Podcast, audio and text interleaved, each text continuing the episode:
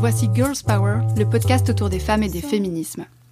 Ici, on discute avec des autrices de leurs livres, de leurs expériences et leurs réflexions autour de l'histoire des femmes, l'évolution des féminismes, l'écoféminisme ou les sorcières. Les maîtres mots sont la bienveillance, l'écoute et le partage.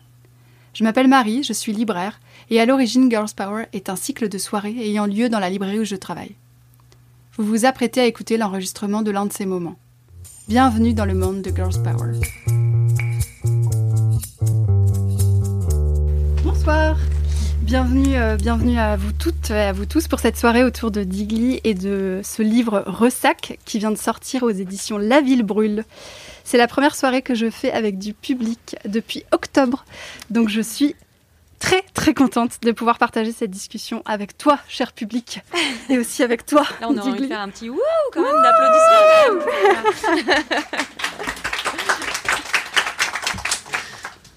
C'est la troisième soirée déjà qu'on fait ensemble. Ah, c'est Euh, c'est déjà la troisième. La première, c'était pour Libre en octobre 2017. Au début de nous, notre cycle Girls Power. Et ça avait été la folie. Il y avait Oui. eu du monde, euh, mais jusque dans la rue. C'était dingue. Euh, qui était venu pour t'écouter avec Ovidie. Euh, agglutiné pour pas en perdre une miette. Ils étaient restés debout pendant deux heures. Bon, évidemment, c'est des choses qu'on n'imagine plus trop là en ce moment. Euh, et quelques temps plus tard, tu étais revenu pour le journal de Cléopâtre Wellington. Euh, bref, ça me plaît beaucoup qu'on puisse continuer à se rejoindre pour continuer à explorer les thématiques euh, qui nous parlent. Je voudrais pas parler à ta place pour ce livre-là, donc je vais juste très brièvement dire que Ressac est né d'un besoin de solitude qui t'a mené à partir euh, en Bretagne en février 2020. euh, et que c'est cette parenthèse que tu racontes dans ce, dans ce nouveau livre. Est-ce que tu peux revenir sur le contexte qui t'a mené à chercher à t'isoler? Oui. Euh, donc c'est vraiment les, premières pages du livre s'ouvrent sur ce, contexte qui est un contexte familial qui était, très particulier puisque mon, père un peu d'adoption si je puis dire, mon beau-père qui vivait avec ma mère depuis que j'ai 9 ans euh, était dans un état euh, mental qui était très loin de son état normal. Il était en phase maniaque en fait de ce qu'on pense être de la bipolarité. Donc ça en a fait quelqu'un qui est devenu soudain un autre. Je dis dans le livre, voilà, je l'appelle cet autre parce que euh, euh, il y avait vraiment un. Je n'arrivais pas à reconnaître son regard, son rire avait changé, sa, gestuelle avait changé, et donc je me retrouvais d'un coup un peu euh, privée de ce lien à ce père que, j'aime. Et, donc, on venait de passer les fêtes de Noël, donc en plus une période très famille, où évidemment, ben, d'un coup, on se met tous à réfléchir à nos liens familiaux. Et c'est le premier Noël que j'ai choisi de passer sans ma famille, pour ces raisons, pour cette ambiance qui était trop effrayante, en fait. Et, euh, et suite à ce, ce, Noël comme ça, un petit peu particulier, en janvier, un soir de janvier, euh, ben, je sais pas, d'un coup, je me suis dit, j'ai besoin de couper, j'ai besoin de de me, de mettre en retrait un petit peu de ma vie, de ce que je traverse. Et je, et je fais le lien aujourd'hui que je ne que je faisais pas du tout à l'époque. Mais j'avais aussi lu la- l'année précédente, en, en 2019, ce fameux livre Le mur invisible dont j'ai tant parlé et qui a tant bouleversé les gens, parce que c'est le récit aussi d'une sorte de, de, retrait au- du monde, subi. Mais... Et je me rappelle que quand je lisais ce livre de Marlène Haushofer, je, je me sentais dans un refuge. Et c'est étrange parce que c'était un livre assez anxiogène, mais malgré tout, ce côté dépouillement et euh, cette cabane dans les bois, ce, ce rien, en fait, cette femme qui vit avec rien, avec ses animaux, Complètement seule. complètement seule, face à elle-même, qui étudie son visage dans le miroir, qui, qui plante ses patates. Enfin, il y avait une- un côté, un dénuement comme ça qui me, bah, qui m'a marqué en fait. Et je crois que pendant un an, j'ai, j'ai mûri tout doucement cette idée de peut-être partir seule et de partir dans quelque chose qui soit le plus dépouillé possible. Donc évidemment, j'ai pensé à, à un couvent. Je me suis dit où est-ce que je pourrais être seule dans un, un truc très dépouillé? Et je me suis mise en quête de euh, où partir. Et en étant une grande amoureuse de la Bretagne, euh, petit à petit, euh, j'ai vu quelques petits noms passer. Et quand j'ai vu cette abbaye de Saint-Gildas de Ruisse qui donnait sur la mer, qui donnait sur le sentier des douaniers, je me suis dit en plein mois de février, pour mon anniversaire, bah, je vais m'offrir ça. Et je vais m'offrir un temps avec moi-même. Comment est-ce que tu as choisi ce titre Ressac? Alors, bah, vaste euh, question, la question du titre, parce qu'évidemment, euh, pendant des mois, euh, ça s'est appelé retraite, hein, ce qui était beaucoup moins glamour. J'avais pas du tout d'idée. Et puis donc, je me souviens, j'ai fait un, petit brainstorming avec une amie à moi, Pauline Darley, qui, avait lu le, texte à l'époque. Et donc, on a réfléchi. Et en fait, à l'époque, je me souviens, je lui disais, j'aimerais bien retranscrire quelque chose qui donne à voir l'aspect un petit peu euh, magique des coïncidences qu'on retrouve, qui jalonne un petit peu le texte. Il y a vraiment cette idée de miroir et cette idée de, de, petits cailloux comme ça posés sur notre route qui, au final, forment un tout. Et je trouvais pas, je cherchais des mots qui évoquent cette, ce reflet miroir. Je trouvais pas. Donc je me suis dit, je vais partir sur le registre du langage de la mer. Et, le ressac, c'est un mot que j'utilise hein, dans, dans, le livre, qui est le le mouvement des vagues qui, après avoir buté sur un obstacle, repartent vers le large. Le large. Donc c'est ce bruit du sac et du ressac. Je me suis dit, bon ben voilà, ça évoque la mer, ça évoque quelque chose d'un peu maritime. Et le soir même, cette même Pauline me dit, mais t'as remarqué que ressac, ça fait casser à l'envers? Et d'un coup, je me suis dit, mais il est là mon jeu de miroir. En fait, il, est, il, est, il était caché dans ce titre que j'ai cru euh, si euh, innocent. Et en fait, je me suis dit, ben oui, c'est c'est l'histoire d'une cassure avant tout. C'est l'histoire de quelque chose qui se rompt, qui se casse et qui me force à, avancer. Et donc je me suis dit, c'est contenu dans, ce titre en palindrome. Et, puis évidemment, la description, enfin la définition de ressac, au sens figuré, c'est le retour brutal d'une émotion enfouie. Donc quand j'ai vu ça, je me suis dit, j'ai trouvé le bon titre.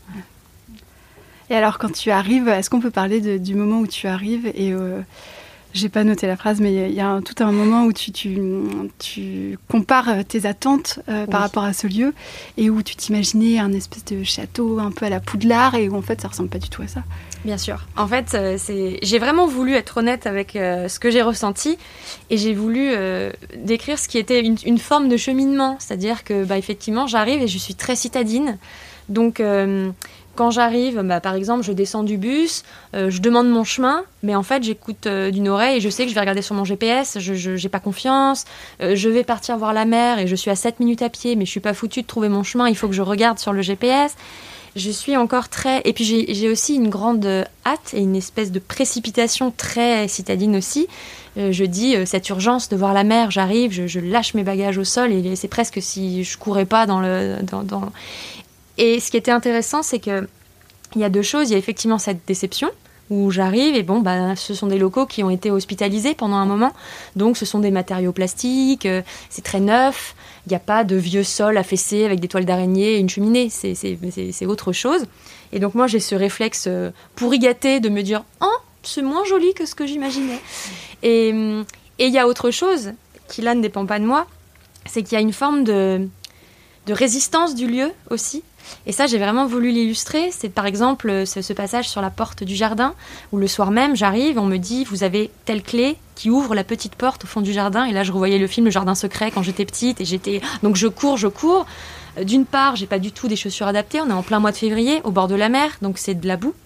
Et moi, je suis en Doc Martens vernis, donc je m'enlise en fait dans cette boue. Je n'arrive pas à avancer. Donc déjà, il y a cette résistance du lieu, et je n'arrive pas à ouvrir la porte. La porte me résiste. Et ça, j'ai voulu le mettre aussi parce que ça paraît extrêmement trivial. Euh, qui n'a pas lutté à ouvrir une vieille porte avec une vieille clé? C'est très trivial, mais ça racontait autre chose. C'est que ça racontait vraiment ce lieu qui se mérite. Et, euh, on n'a pas tout tout de suite. Il y, avait vraiment une idée de, de, parcours un peu initiatique. Et la clé revient d'ailleurs aussi parce qu'il y a mon rapport aux portes fermées. Est-ce que je verrouille ma porte de chambre? Est-ce que je la laisse ouverte? Il faut savoir qu'on était deux dans l'abbaye. Euh, et que pendant une nuit, j'étais même seule. Là, j'ai fermé parce que c'était terrorisant. Mais, euh, mais sinon, en soi, j'avais pas du tout de raison de fermer cette porte. J'avais rien de précieux. Mais j'ai ce réflexe, voilà, de citadine qui, qui verrouille sa porte d'entrée. Donc il y avait vraiment un rapport avec le lieu qui doucement se révèle à moi et qui ne peut être révélé que doucement parce que euh, bah, j'ai dû apprendre la patience là-bas aussi. Et, et, et, pour moi, le, L'apothéose, le cadeau, il y en a eu deux. Il y a eu euh, les petits chevreuils dans le jardin. On m'avait dit, voilà, à telle heure, tu peux apercevoir des chevreuils dans le jardin. Moi, citadine, on me dit des chevreuils. Je me dis, attends, mais incroyable. Et ils arrivent que euh, à moitié, euh, moitié du séjour. Et la lune. La lune, je ne l'ai pas vue une seule fois du séjour. Et le dernier jour, au matin, j'ai vu la pleine lune, qui était rose et qui était en train de disparaître. Et vraiment, j'ai ouvert mes volets, c'était le jour de mon départ, et j'ai eu cette pleine lune. Et c'est fou que je ne l'ai pas vue avant. Je pense que encore une fois, c'est une question d'être attentive et d'être là. Et je me suis dit là vraiment, euh, c'était, euh, je dis, c'est l'apothéose en astre, c'est que c'était mon dernier cadeau avant de partir. Est-ce que s'isoler, euh, se rendre indisponible au monde, c'est pas devenu un luxe, enfin le luxe aujourd'hui? Alors là-dessus, je, réfléchis beaucoup à ça parce que je suis confrontée à énormément de gens, dans lesquels je m'inclus, qui répètent toujours je n'ai pas le temps, je n'ai pas le temps, je n'ai pas le temps, je n'ai pas le temps, je n'ai pas le temps. Pourtant, on a tous vu les quatre séries du moment. On a tous, quand on regarde nos temps d'écran euh, sur nos iPhones, on a tous minimum deux heures par jour d'écran et de réseaux sociaux, mais c'est souvent trois ou quatre. Donc en fait, le temps, on l'a, mais simplement, on ne sait plus s'en servir. Et moi, quand j'ai réalisé que je passais 3h40 par jour sur Instagram uniquement, euh, j'ai fait le petit, un petit décompte et j'ai réalisé qu'en fait, mi bout à bout, c'était deux mois par an consacrés à Instagram. Deux mois pendant lesquels je n'ai rien fait d'autre que scroller. Ou euh, voilà, créer du contenu, mais peu importe, ça reste malgré tout assez passif. Et là, ça m'a. En fait, ça m'a vraiment euh, remué, ça m'a fait du mal. Je me suis dit, mais mon temps, euh, moi qui suis artiste, mon temps passe là. Donc, euh, est-ce que c'est un luxe? Je ne sais pas, mais en tout cas, c'est plutôt un recalibrage. C'est de se dire, je ne vais pas changer mes journées, mes journées ne vont pas euh, avoir plus d'heures. En revanche, je vais investir ces heures différemment. Et là, au point où j'en étais d'addiction sur Instagram, il a vraiment fallu que je trouve des, des astuces parce que toute seule, j'arrivais pas moi à me désintoxiquer.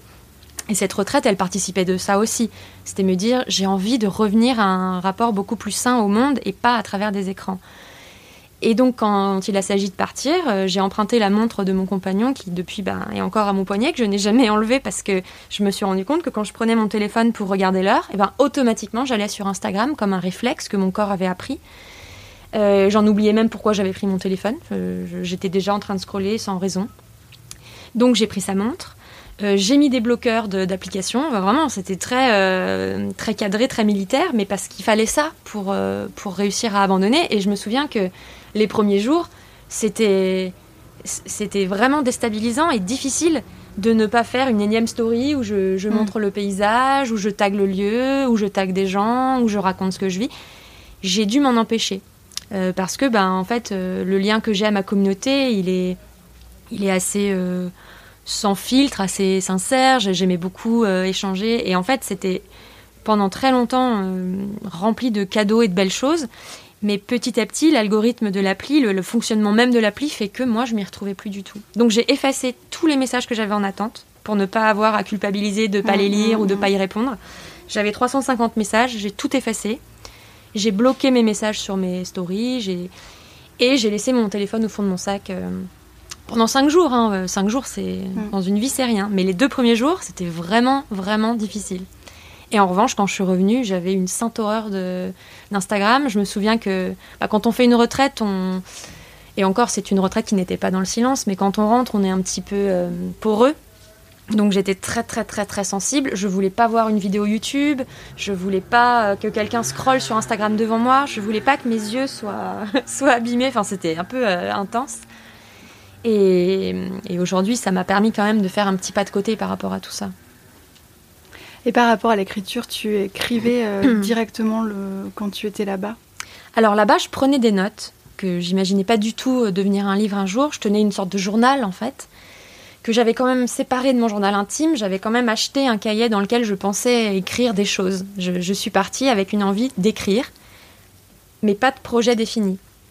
Je me suis dit, qu'est-ce que c'était une des motivations du départ aussi, c'est que bah, on a tous lu euh, ce, mythe un peu de l'écrivain ou de l'écrivaine qui s'en va s'isoler et puis qui pond des romans. Et je me suis dit, bah, peut-être que euh, c'est ce qui me manque. Parce que ça fait quand même un an que je tournais autour de projets d'écriture et que je commençais des choses et je ne savais pas quoi. Donc sur place, je me suis acheté un cahier, euh, d'ailleurs j'y pense, de la couleur du livre Ressac, enfin vraiment le, le même.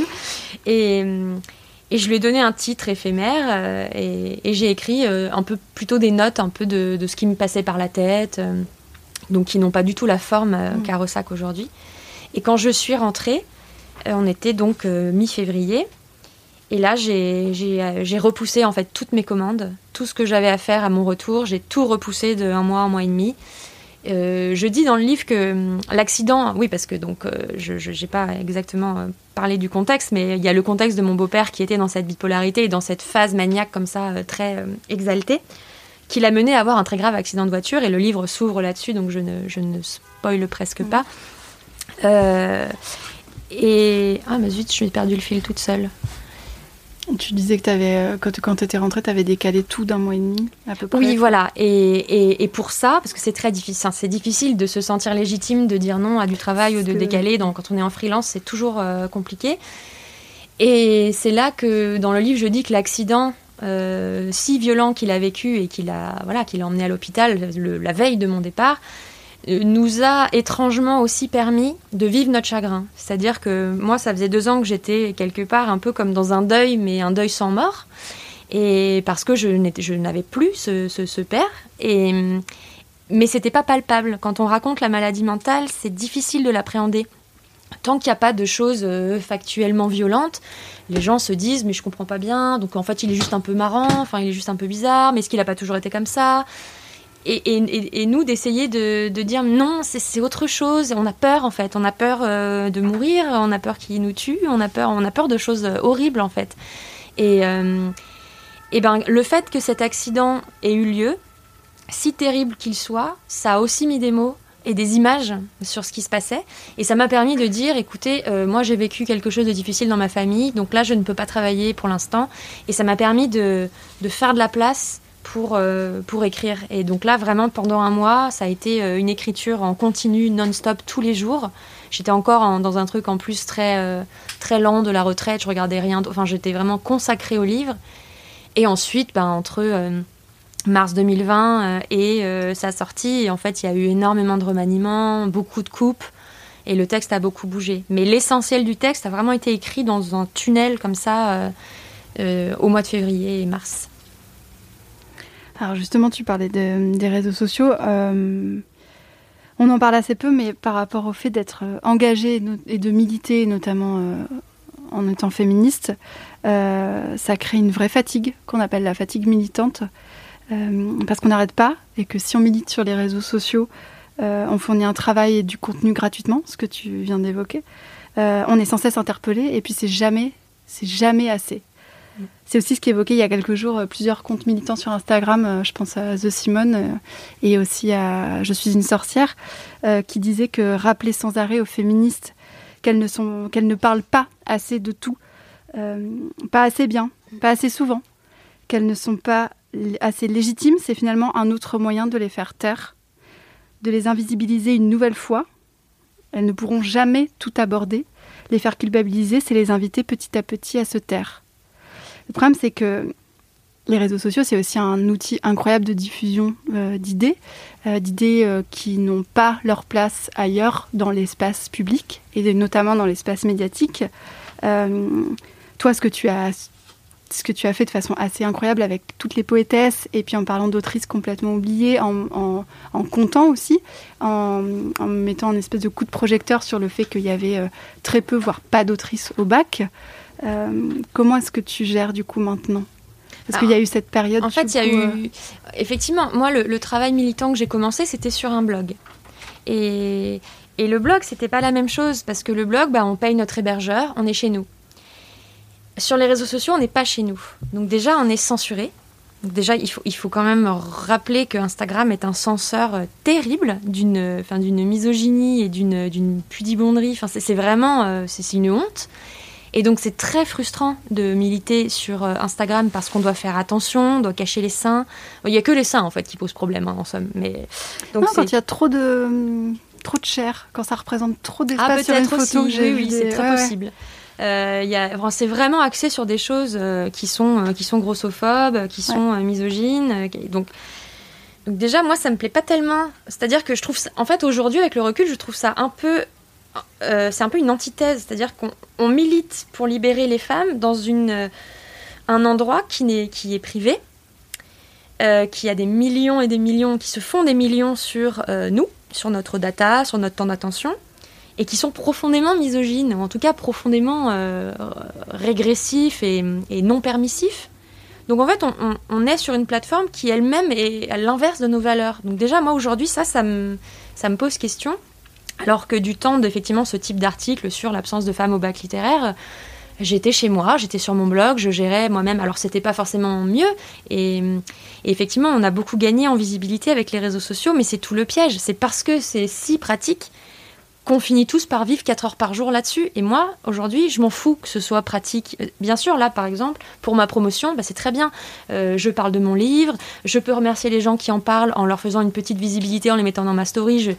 C'est bien sûr mais je peux pas faire ça. Là, je le fais vraiment pour, euh, pour porter mon livre parce que c'est ce que c'est, c'est un outil de communication.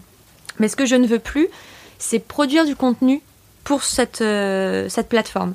Si je dois produire du contenu qui soit créatif, militant, euh, littéraire, parce que je possède aussi beaucoup de revues de lecture, je préfère le faire ailleurs.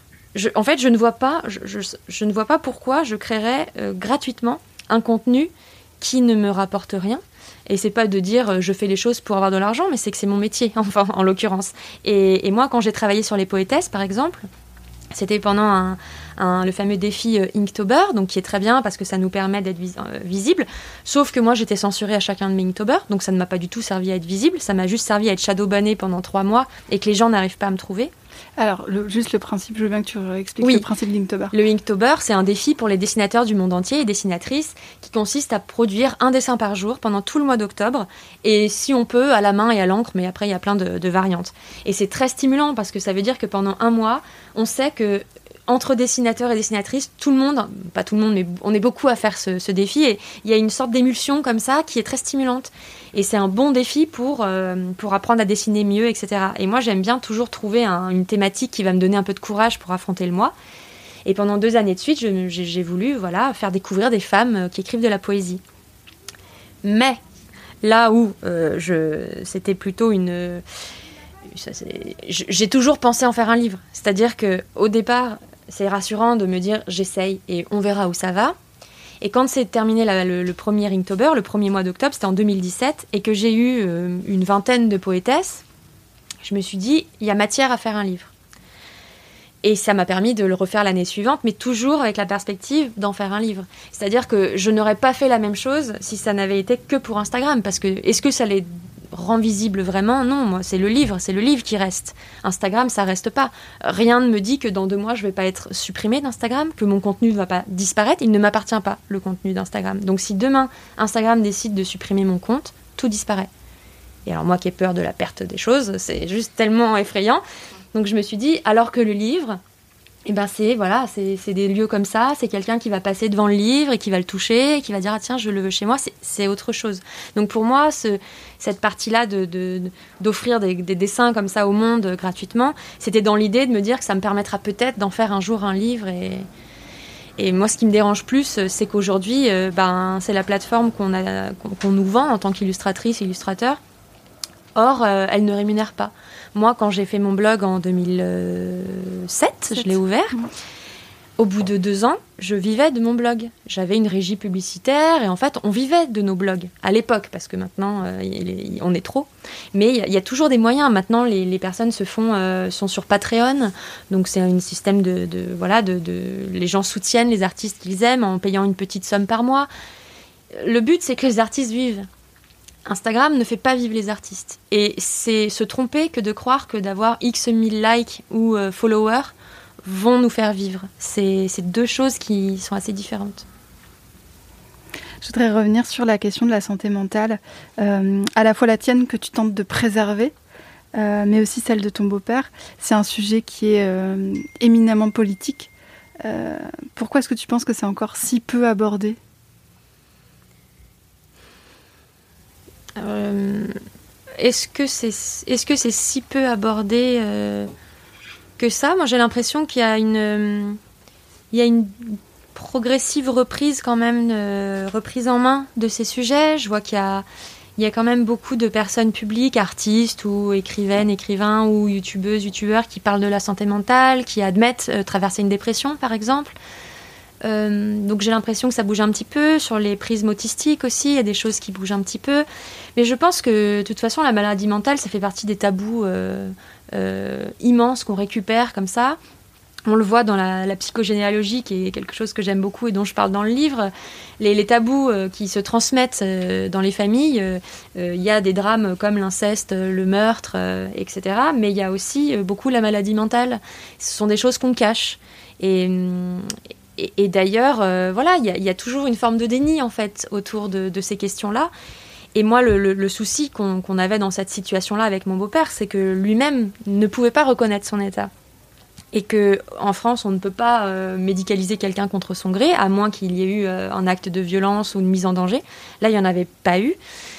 Donc on s'est retrouvé en fait face à une situation complètement euh, alambiquée où on nous disait ben si monsieur est, d'accord on va et lui disait mais non pas du tout pourquoi je serais médicamenté je suis je suis heureux et donc c'est tout c'est aussi toute la difficulté et et je pense que c'est difficile d'en parler parce que c'est difficile aussi à repérer euh, j'ai une amie médecin qui m'a toujours dit que voilà, la psychiatrie, c'est extrêmement complexe. Découvre des nouvelles branches, des nouvelles subtilités, on renomme les choses. Euh, aujourd'hui, on dit bipolarité, avant on disait maniaco-dépressif, mais certains disent qu'on a quand même gardé maniaco-dépressif et que c'est autre chose que la bipolarité. En fait, j'entends beaucoup de choses et, leur contraire. Et pour nous, c'était un peu délicat de se dire, euh, mais alors est-ce que c'est ça ou est-ce que c'est autre chose? Donc on était euh, sur des questionnaires et on essayait de voir qu'est-ce qui remplissait comme... Enfin, c'est très, c'est très trivial, quoi. Et je pense que c'est complexe à, nommer parce que c'est complexe tout court. Ton séjour, tu le racontais, est jalonné de, de bonnes surprises, et notamment par rapport aux femmes. celles, que, celles dont tu lis les textes, et celles que tu rencontres, est-ce que cette forme de sororité élargie n'a euh, pas été aussi une clé euh, importante pour euh, cette parenthèse, pour cette coupure, pour ah une forme d'apaisement? Immense. Et d'ailleurs, je me suis beaucoup posé la question de à quoi aurait ressemblé mon séjour s'il y avait eu un homme, par exemple. je pense que j'aurais pas du tout été dans ce même état.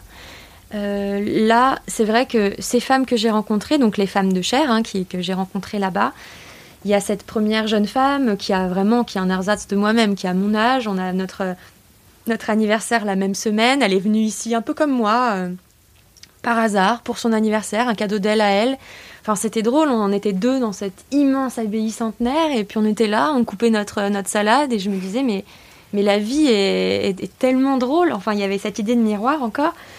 Et euh, ensuite, je rencontre une femme qui a vécu avec un bipolaire pendant 20 ans, donc elle a aussi plein de choses à m'apporter. Et puis il y a euh, la star du livre quand même, qui est sœur Nicole, euh, qui est cette religieuse professeure de philosophie. Moi j'apprends déjà que les sœurs peuvent travailler. Moi je pensais, j'avais une idée très contemplative en fait de la religieuse. Or, euh, pas du tout. Il y a des religieuses contemplatives qui sont coupées de la société, mais il y en a d'autres qui peuvent tout à fait travailler, simplement elles vivent en communauté. Et donc sœur Nicole était de celle-là. Et sœur Nicole, ce que j'ai aimé, c'est que en fait, elle a été celle qui m'a permis de lever un peu les derniers voiles. C'est-à-dire que par exemple, elle est celle qui me fait découvrir le couloir à Bellard euh, dans l'abbaye, qui, euh, qui était le dernier, le seul couloir à lui pour le coup être sublime, ancien, comme je l'imaginais avec les sols affaissés, les portes en bois. Euh, je l'aurais jamais vu sans elle parce que j'aurais juste jamais osé prendre une autre route que celle qu'on m'avait indiquée pour aller déjeuner le matin. On m'avait dit bah voilà vous passez là donc je suis passée là et jamais de ma vie j'aurais osé prendre l'escalier qui allait de l'autre côté. Et, donc ça aussi, métaphoriquement, ça m'a plu parce que elle, m'a permis d'aller voir des chemins que j'aurais pas vus seule. Et tout comme à la fin du livre, pendant la tempête, elle m'emmène voir le Grand Mont. Euh, qui est euh, en fait l'endroit un petit peu touristique du lieu, mais que j'ai pas été capable de trouver euh, malgré les panneaux et malgré tout ça, parce que bah, je sais pas me repérer. Et, finalement, là aussi, c'était c'était un autre pas fait ensemble. Et il y a cette scène qui était pour moi extrêmement forte où on s'est retrouvés dans les tempêtes de vent avec ces deux femmes que je connaissais pas deux jours avant et on se tenait les mains et on avait, on était de trois générations. Et à ce moment-là, c'était mes sœurs, c'était mes mères. Enfin, j'ai vraiment éprouvé la sororité, mais de manière animale. avec cette jeune fille, Emeline aussi, le, deuxième soir, on était dans ma chambre à se tirer les tarots et, euh, à parler de, d'enfants, à parler de règles, à parler de... Et on se connaissait pas, en fin de compte. Euh, elle, a soufflé sa bougie d'anniversaire, j'en ai presque, j'ai presque une larme aux yeux. Enfin, il y, avait une espèce de distorsion un peu des émotions. Et, euh, et ça, j'ai trouvé ça incroyable parce que j'ai cru partir pour me couper du monde et donc des autres. et, en fait, je réalise que déjà, je suis très curieuse, donc les autres, je les ai pas lâchés. et puis, il y a eu un vrai. En fait, il y a eu un vrai échange et j'ai été peut-être davantage nourrie par les autres que par cette prétendue solitude. Il y avait beaucoup de solitude, mais il y a eu des moments vraiment magiques avec ces autres femmes. Et pour ce qui est des. Je rebondis juste quand même sur les, femmes que je lis aussi.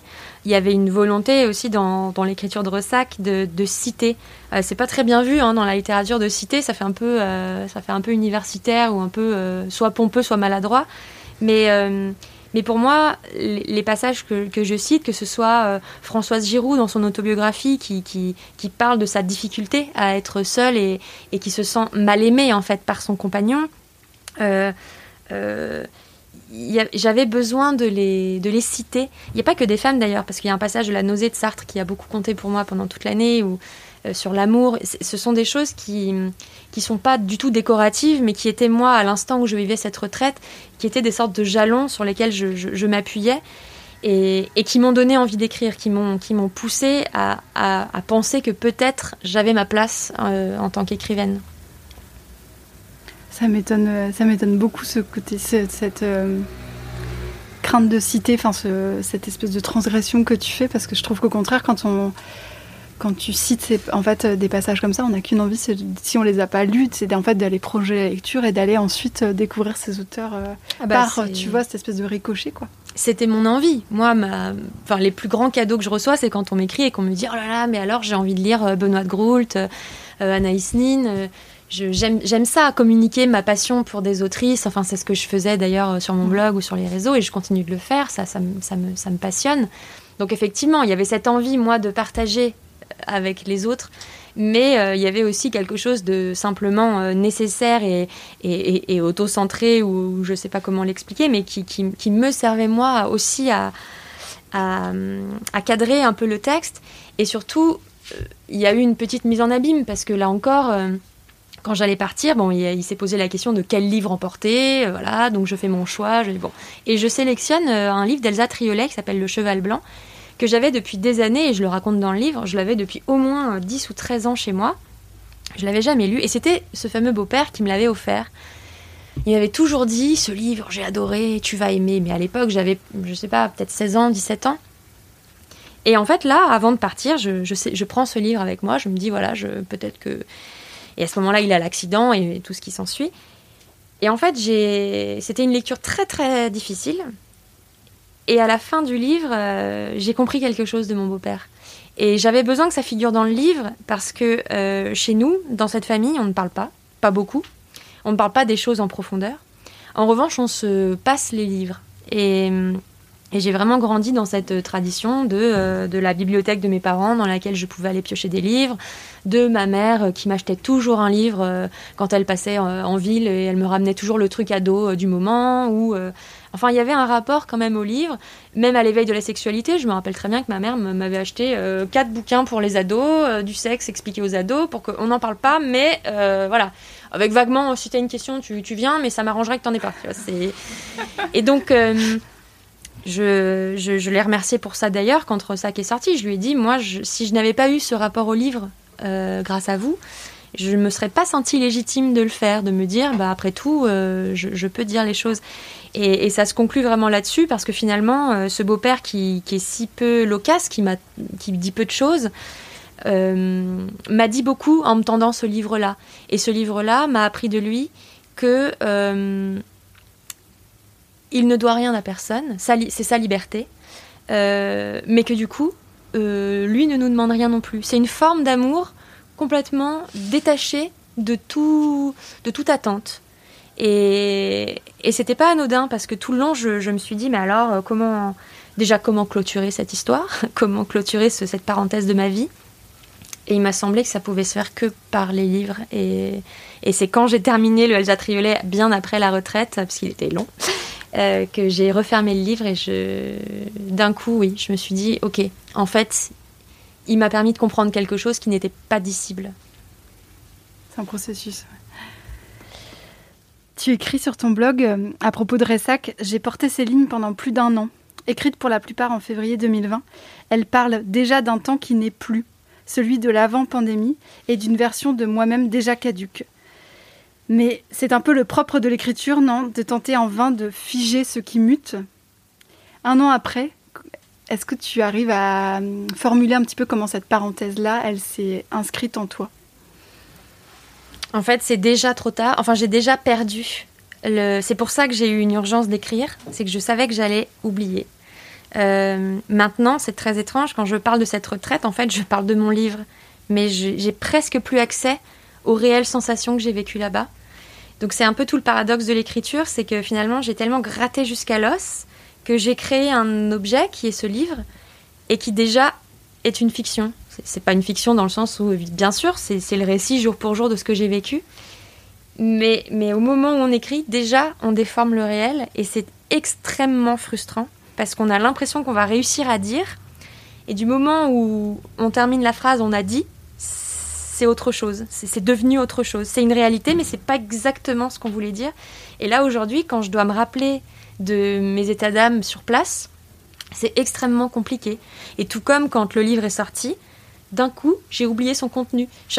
quand les gens m'envoyaient des messages pour me dire je l'ai lu et je, je, l'ai aimé pour telle ou telle raison, ça me paniquait. J'avais envie de le relire presque tous les soirs parce que c'est comme si d'un coup, il avait cessé de m'appartenir et que les gens allaient le lire et c'est comme si j'avais l'impression de ne pas être euh, dans le réel, que si moi je le relis, je le connais par cœur, donc quand je le relis, je, le relis sans le lire. Et d'un coup, il a cessé de m'appartenir, donc c'était très déstabilisant. Et donc oui, il y a vraiment cette idée avec l'écriture d'une quête impossible, et pour moi, hein, très frustrante, et en même temps, on a quand même la sensation qu'on va y arriver. On a une petite lueur de naïveté qui, on se dit, mais oui, je, vais réussir à raconter ça. C'est très simple. Euh, je suis partie tel jour, j'ai ressenti ça. Il y a des mots pour le dire, mais il y a toujours une sous-couche qui, euh, soit qui émerge, soit qu'on n'arrive pas à atteindre. Et je me rappelle, euh, il y avait un passage dans Rossac que j'arrivais pas bien à situer, qui est le passage, un des passages qui clôture le livre sur mes maisons, mes maisons d'enfance. Je me souviens, j'avais écrit ce, paragraphe, je m'étais réveillée la nuit et j'avais envie de parler de ma maison. Et je me suis dit, oui, enfin bon, euh, quel rapport? Quel rapport avec, euh, avec Ressac? Euh, Quel rapport avec ta retraite? Tu nous parles de ta maison d'enfant. J'ai pas compris pourquoi j'ai eu besoin d'écrire ce passage. Donc j'avais marqué passage à déplacer, point d'interrogation, et puis pendant un moment, bon, il était un peu. Et c'est vraiment, mais dans les, les toutes dernières phases de réécriture, que soudain il m'est apparu que cette maison, bah, c'est la maison où on m'avait présenté euh, Christian, mon beau-père. Et c'était la maison tampon, euh, comme je l'appelle, entre, enfin, d'un père à l'autre, entre ma, mère avec mon père et ma mère avec mon beau-père. C'est une maison où on est resté que deux ans et qui pourtant m'a hantée pendant des années et des années en rêve. Et je raconte quand je suis allée revoir cette maison, euh, comme on le fait souvent, hein, de vouloir aller revoir ces maisons d'enfance, j'ai emmené mon compagnon aller voir cette maison et la propriétaire nous a ouvert et elle m'a permis de rentrer dans la maison qui n'avait pas bougé depuis mes 9 ans. Et là, tout s'est. Alors, pas au moment où je l'ai vécu, mais au moment où je l'ai écrit, j'ai compris la place qu'avait cette maison et pourquoi j'ai eu besoin d'en parler dans ce texte. Mais c'était bien après l'écriture. Donc, il y a un petit peu quelque chose qui nous échappe quand même aussi euh, et qu'on ne peut comprendre que, que, bien après. Et je pense que ça n'arrêtera pas. Enfin, il y aura encore des, des choses que je vais voir après. Si j'élargis un peu quand tu parles du besoin de tout consigner, euh, ça rejoint l'histoire des femmes, dont on a peu de traces, euh, parce qu'elles n'avaient pas forcément ni les moyens ni les outils d'écrire, voire même on n'a pas gardé leurs écrits parce qu'ils n'étaient pas euh, jugés importants. ce qui est un vrai problème aujourd'hui pour les historiens et les historiennes. Est-ce que le fait d'avoir remarqué cette absence, parce que toi tu l'as vraiment remarqué pour tellement d'autrices et de poétesses, et cette silenciation, ça n'a pas renforcé ton besoin de garder justement et d'écrire euh Non, je pense que j'écris parce que j'ai terriblement peur de perdre, d'abord. Et qu'ensuite, évidemment, du coup, je me reconnais dans cette possibilité d'être effacée en tant que femme. Et, hum, je suis confrontée constamment à, voilà, à cette, déchirure quand on, quand on apprend. Là, quand j'ai travaillé sur les poétesses, je pensais en trouver 10, euh, 15 et peiner terriblement pour les trouver. Et en fait, chaque jour, j'en trouvais mais des, pelles et des pelles, je n'avais qu'à choisir celle que j'aimais. Et du coup, j'étais tiraillée entre deux sensations. J'avais d'une part un émerveillement de me dire, mais génial, elles sont tellement nombreuses. J'ai trouvé tellement de, de, de, de, de papesses, un peu, enfin, de, de, je ne vais pas dire muse, mais de femmes qui m'autorisent et qui m'inspirent. Et de l'autre côté, mais j'étais, j'étais démunie, j'étais en colère. Je me disais, mais attends, mais elle a eu un, un Goncourt, elle a été chevalier de la Légion d'honneur, elle a été ci, ça, ça. Pourquoi elle a disparu? Euh, Pourquoi euh, euh, Lucie de la rue Mardrus en fait, c'est des femmes qui, de leur temps, ont été reconnues. On peut même pas imaginer que oui, mais elles étaient femmes, donc pas reconnues. Si, si. ou Marceline Desbordes-Valmore, des femmes qui étaient enfin, reconnues par leur, leur père et oublié. Donc j'étais vraiment dans cette contradiction d'être tellement joyeuse de les retrouver et en même temps furieuse de les voir disparaître à chaque fois. Voilà, euh, en ce moment il y a plein d'expos à Paris euh, autour des femmes artistes, des femmes créatrices. J'étais ce matin à Pompidou pour voir les femmes font l'abstraction. Enfin, elles font l'abstraction. Il y a eu une vente chez Christie's de, femmes artistes. Il y a les femmes peintres à le Luxembourg. Luxembourg Il y a une vraie conscience collective quand même que non, l'histoire de l'art, la littérature, les arts en général et toutes les professions, non, elles ne sont pas uniquement masculines et non, le génie n'est pas masculin. Et je me souviens, euh, j'avais googlé un jour le terme euh, peintre et, il donne des exemples de grands peintres. Il n'y a que Frida Kahlo en femme et il y en a 100. Enfin, c'est toujours comme ça en fait. Donc, euh, donc j'avais à cœur, enfin j'ai à cœur de, de, lutter contre cette invisibilisation. Mais mais ma peur de perdre, c'est autre chose. Ça, c'est vraiment maladif depuis, euh, depuis toujours et qui ça se traduit par effectivement bah, enregistrer euh, des discussions. Et en plus, j'ai. Alors, je ne sais pas si c'est un don ou une, Moi, je le vois comme un don, mais pour certains, ce serait une malédiction. Mais les gens me racontent toujours leur vie. Et encore ce matin, à Pompidou, j'étais avec mon amie Pauline Darlet et on terminait cette belle exposition euh, sur les femmes de l'abstraction. Et une dame, je ne sais pas quel âge, une cinquantaine d'années peut-être, vient vers nous, puis elle dit Dis donc, qu'est-ce que c'est bien, qu'est-ce que c'est beau de voir tout ça. alors moi évidemment ravie, je dis ah oui oui c'est vrai, ça fait du bien. On a parlé une demi-heure, je l'ai enregistré du coup, et, et elle s'est mise à nous parler. C'est une femme qui euh, qui travaillait euh, elle aussi dans l'art. Enfin en fait plein de choses. Son mari était photographe et mon ami était photographe et on s'est mise comme ça à échanger. Et donc euh, ça c'est mon c'est mon matériau vraiment de prédilection, c'est que je, je suis très curieuse des gens et je suis un peu, euh, voilà, quand j'étais enfant, j'espionnais mes voisins, j'essayais de, je sais pas pourquoi, cette fascination de des petites tranches de vie qui, qui vont dire quelque chose, qui vont dire quelque chose de l'universel. C'est essayer d'aller au, plus trivial, au plus petit, petit, petit détail. Et ce petit détail peut-être euh, racontera autre chose. Et c'est vraiment ce qui se passe dans Ressac finalement, où je, je me suis attelée vraiment à, Enfin, c'est même pas moi qui l'ai fait. J'ai été forcée de voir beaucoup de coïncidences, beaucoup de. Mais même au-delà au -delà de ce que moi j'ai vu, il y a même là dans la maquette, je parle à un moment de. Euh, je suis en train de lire un livre avant d'aller. Euh, enfin, juste au moment d'aller à la retraite, j'attends mon bus. À la retraite, c'est toujours moche comme formulation, mais dans cette abbaye. Je suis en train de lire un livre, je m'arrête à la page 24, euh, le bus arrive, il porte le numéro, le numéro 24 et je me dis Ah, ça y est, ce passage figure à la page 24 du livre. Ça n'est pas fait exprès. Et ça, c'est encore une amie qui m'a dit Ah, c'est bien vu euh, le coup de la page 24. Non, c'était pas fait exprès. Donc, c'est des tiroirs comme ça de petits détails qui s'ajoutent et, euh, que j'adore remarquer qui sont le départ de plein d'histoires. quoi. Comment est-ce que tu vis cette publication et les, et les retours de lecture que tu as?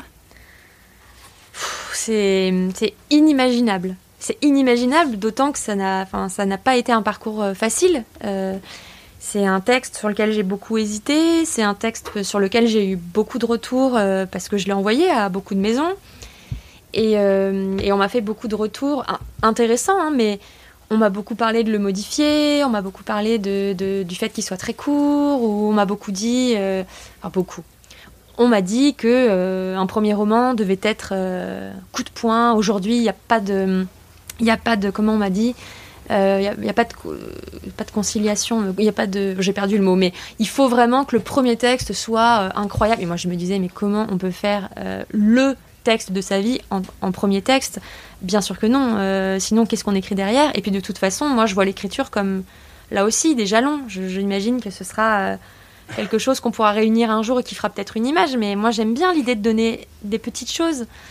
Et, hum, et j'avais été tellement déstabilisée que quand je suis revenue de ce, petit euh, tour à Paris où j'ai rencontré des éditrices, euh, j'hésitais. Je me disais, mais alors est-ce que effectivement euh, le monde a besoin de ce texte vraiment? En plus, il y avait tout le côté quand je suis rentrée de, de cette retraite, il y avait donc ce qu'on connaît, hein, le Covid, etc. Et il y a eu un moment où je me suis dit, mais qu'est-ce qu'on s'en fiche de mes pérégrinations en Bretagne Ça n'a aucun sens. Le monde est arrêté. et donc j'ai mis de côté le texte pendant un moment. Et en fait, c'est en lisant une biographie, une énième biographie d'Anaïs Nin, euh, que je ne conseille pas parce qu'elle est vraiment très condescendante, l'autrice avec Anaïs Nin, et c'est horrible à lire. J'avais envie de pleurer à peu près toutes les trois pages. Mais quand même, au milieu de cette biographie qui était de, de Derdre eh ben, je, me suis souvenu qu'Anaïs Nin, ben, toute sa vie, elle s'est battue pour publier ses textes. Personne n'en voulait. On lui a toujours dit qu'elle écrivait pas bien l'anglais, euh, parce qu'elle était francophone de naissance, et donc elle avait un anglais euh, bah, très français. Donc c'est très facile à lire en langue originale quand on est français, mais pour les Américains, c'était mal écrit. C'était évidemment euh, très euh, condescendant, hein, parce que qu'est-ce qu'elle pouvait bien savoir de la littérature, elle, femme.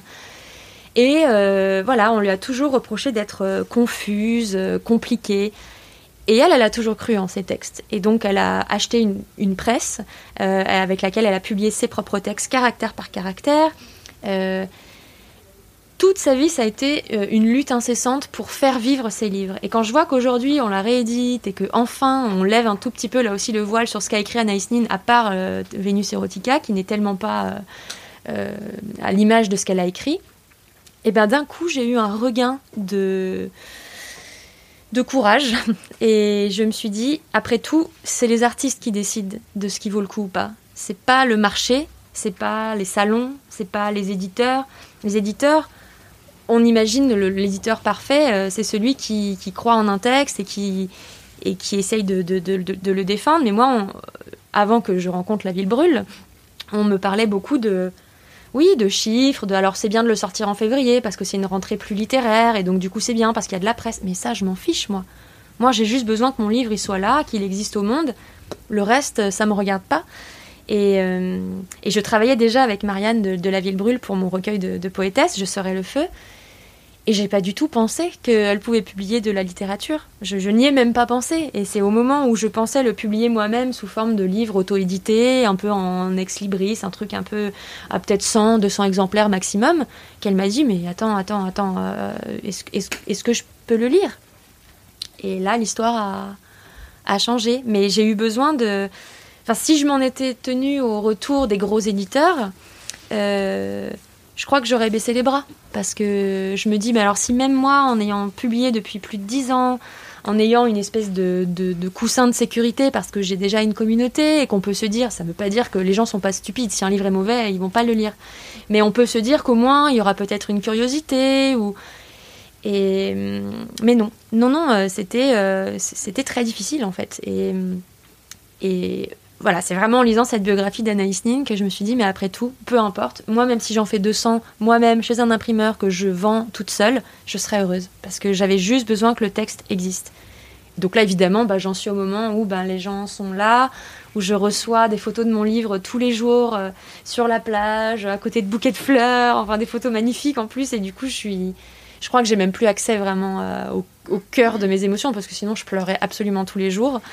Donc j'ai mis un petit bouclier, vous ne m'en voudrez pas, mais parce que c'est trop, c'est trop beau, c'est trop beau ce qui se passe. Enfin vraiment. Euh, et d'ailleurs merci euh, toutes et tous d'être là et de rendre ça possible, parce que pour moi c'était inespéré, vraiment. Là aussi c'est magique. Est-ce qu'on peut parler justement de la future anthologie Je serai le feu? Raconte-nous un petit peu, euh, parce que nous, on en avait parlé du coup il y a quelques temps déjà, quelques déjà, années. Oui, parce que ça fait 4 ans que je suis dessus. Alors, euh, bah là aussi, ça a été la rencontre incroyable. J'ai mis deux ans à trouver euh, la maison, qui est la ville brûle. Deux ans d'errance, de non-réponse, euh, de ah oui, c'est bien, mais quand même, poésie plus féminisme, ça fait un petit peu beaucoup. la poésie n'est pas très vendeuse, sauf que moi, j'estime qu'elle n'est pas vendue parce qu'elle n'est pas remise en avant, elle n'est pas réinvestie. Moi, je trouve que la poésie, il y a tout à faire avec et que c'est un espace euh, qu'on a tendance à associer beaucoup à l'école. Moi, beaucoup de gens m'ont dit, euh, mais c'est vrai que j'avais pas lu de, poésie depuis euh, que je devais en apprendre à l'école primaire, Maurice Carême et compagnie. Et beaucoup de gens avaient un, rapport un peu hostile avec la poésie. Et la volonté de, de cette Inktober et de ce livre, avant même d'être euh, féministe, le cœur de moi, ma motivation, c'était de faire lire de la poésie. Parce que pour moi, c'était c'est quelque chose que j'ai toujours aimé et que j'ai toujours regretté de voir un petit peu euh, soit associé à une élite, soit euh, considéré comme un petit peu poussiéreux et, daté. Alors certes, j'ai le, goût des choses datées, mais quand même, je trouve qu'il y a une vraie modernité. La poésie ressemble beaucoup aux chansons, ressemble beaucoup au refrain, à la musique. C'est l'idée d'une phrase qui nous quitte plus. Et, donc avant tout, c'était l'idée de, refaire lire de la poésie et, de et c'est ce qui s'est passé parce qu'en fait sur les réseaux sociaux, les gens, le, premier retour que j'avais, c'était ah mais euh, j'ai adoré alors que pourtant je croyais vraiment que la poésie je ne comprendrais pas. Et parfois on me disait oui j'ai peur de, lire un poème et de ne pas le comprendre. Et ce que moi je trouve génial avec la poésie, c'est que c'est une compréhension qui se passe ailleurs. C'est-à-dire que c'est pas grave de pas comprendre. Il y a, un jeu sur les sonorités, il y a un jeu sur une espèce de ressenti un peu animal. Qu'est-ce qu'on imagine que ça raconte? Euh, Il y a des mots qu'on aime peut-être voir, qu'on aime voir sur le papier, qu'on aime retrouver. Moi, j'ai des mots gris-gris. Euh, mon mot préféré, c'est talisman. Voilà, je le mets à chaque fois. Et quand je le vois écrit, ah, ce poème, il me parle. Enfin voilà, il y a un rapport. Euh, c'est un autre rapport au texte et aux mots et là où j'ai eu des, preuves un peu euh, extrêmement touchantes, j'ai par, partagé des poèmes de Claude de Burine, par exemple, qui est une de mes poétesses. Alors complètement inconnue, je l'ai trouvée par hasard dans une librairie à Paris, le Pont Traversé. Et j'ai quasiment rien trouvé sur elle. Enfin, c'est vraiment, pour le coup, elle, est, elle, est, elle, est, elle a complètement disparu. Eh bien, j'ai posté quelques-uns de ses poèmes euh, sur mon Instagram à l'époque. Et en fait, les gens ont adoré sa plume quelques jours après, comme j'ai dit que je l'avais trouvé au pont traversé, euh, quelques jours après, les gens sont allés chercher des recueils. Elle m'a dit, ah, bah, attendez, trois personnes qui sont venues demander du Claude de Burine, qu'est-ce qui s'est passé? Elle me dit, j'ai pas touché ces livres depuis 60 ans, et puis là, d'un coup... Euh, et parce que, euh, bah voilà, c'est ça, c'est que là, on n'a pas besoin de contexte, on n'a pas besoin de savoir quand ça a été écrit, on n'a pas besoin de savoir qui elle est, ça marche. Et, euh, Je serai le feu, le titre que j'ai donné au recueil, ça, ça vient de l'un de ces vers qui est Si l'on m'aborde, je serai le feu. Et je me suis dit, Enfin, c'est pas moi d'ailleurs, c'est Marianne, l'éditrice qui a choisi. J'avais fait une liste comme ça de vers que, j'aimais et qui potentiellement pouvaient devenir un. Et, je me suis dit, ça, ça réunit tellement de choses. Cette idée du feu euh, indestructible euh, qui sert à la vie et qui sert à détruire en même temps, euh, voilà, ça, ça m'a parlé. Et, et, et c'était bien la preuve que quelque chose peut se passer avec ce format-là d'écriture bien qu'on puisse avoir des idées très arrêtées sur ce qu'est la poésie, moi j'avais vraiment envie de, dépoussiérer tout ça. Et donc j'ai choisi 50 poétesses euh, dans l'esprit de, alors de ne pas faire une anthologie, de ne pas faire quelque chose de, de parfait, d'exhaustif, d'universitaire. C'est complètement personnel et c'est assumé comme tel, c'est-à-dire que c'est vraiment je vous emmène avec moi dans un cosmos fait de, constellations de femmes que j'aime. Donc on y retrouve beaucoup de début du siècle parce que j'ai une petite fascination pour la période euh, voilà entre 1900 et 1930, euh, l'Europe des années folles mais euh, ça s'étend à d'autres. Il euh, y a des victoriennes qui n'ont pas passé 1900. Il y a Louise Ackermann qui est vraiment fin 18e ou vraiment dans le 19e siècle très austère. Il y a des contemporaines. Il y a Joumana Haddad qui est libanaise et qui est jeune, qui est en vivre. C'est vraiment le, seul fil rouge pour moi, c'était des femmes dont les vers m'ont bouleversé, m'ont transformé, ont agi en fait sur moi. Et ce qui a été super, c'était la sélection des poèmes. Euh, voilà, de choisir ce que j'avais envie de vous faire lire, parce qu'il n'était pas question de parler d'elle en tant qu'inspiratrice, mais c'était de les faire lire avant tout. Et je fais quand même une biographie pour chacune, là aussi, qui est très, euh, très personnelle euh, sur pourquoi je les aime ou comment je les ai découvertes. Et, et ce qui devait être 3-4 lignes euh, a fini par être 2 ou 3 pages par femme. Donc euh, on va se retrouver avec un livre de 350 pages. voilà. Mais ce sera un beau bébé. Ouais, il faut au moins ça, il faut au moins ça pour 50 Il fallait au moins ça. Non mais c'est ça, elles ont elles ont chacune voilà, un, bon, un, un bon package de, de, de pages. Euh, je les ai regroupées par famille aussi, et non pas, ça, ça n'est pas rangé par chronologie ou par ordre alphabétique. Ça, c'était aussi une idée de Marianne, plutôt de les réunir par, affect, par euh, thématique, ou en tout cas ce qui, moi, me paraît euh, les faire se, re se ressembler. Donc j'ai essayé de trouver 5-6 familles, ou non, même plus, je crois qu'il y a une dizaine de familles. Et, euh, et, voilà, et de vous les présenter euh, vraiment avec euh, excitation. Ça sort quand? Le 8 octobre. Un rendez-vous en octobre. Après 4 ans de labeur, oui. Merci Maureen. Merci, d'être venue au comptoir. Ton livre s'appelle Ressac et c'est publié par La Ville Brûle. Euh, donc vous le trouverez bien évidemment au comptoir des mots et sur libresse.com. Et je tiens à remercier donc Maureen d'être revenue et d'avoir pris le temps avec nous. Et Marianne et Chiara du coup de La Ville Brûle, sans qui cette organisation serait tombée à plat et avec qui c'est toujours très facile de travailler. Donc merci. Merci beaucoup. Merci. Si ça vous a plu et que vous trépignez d'envie de nous le dire, on est joignable sur Instagram et sur notre site librest.com, où vous pouvez acheter le livre de mon invité, que vraiment je vous recommande très fortement.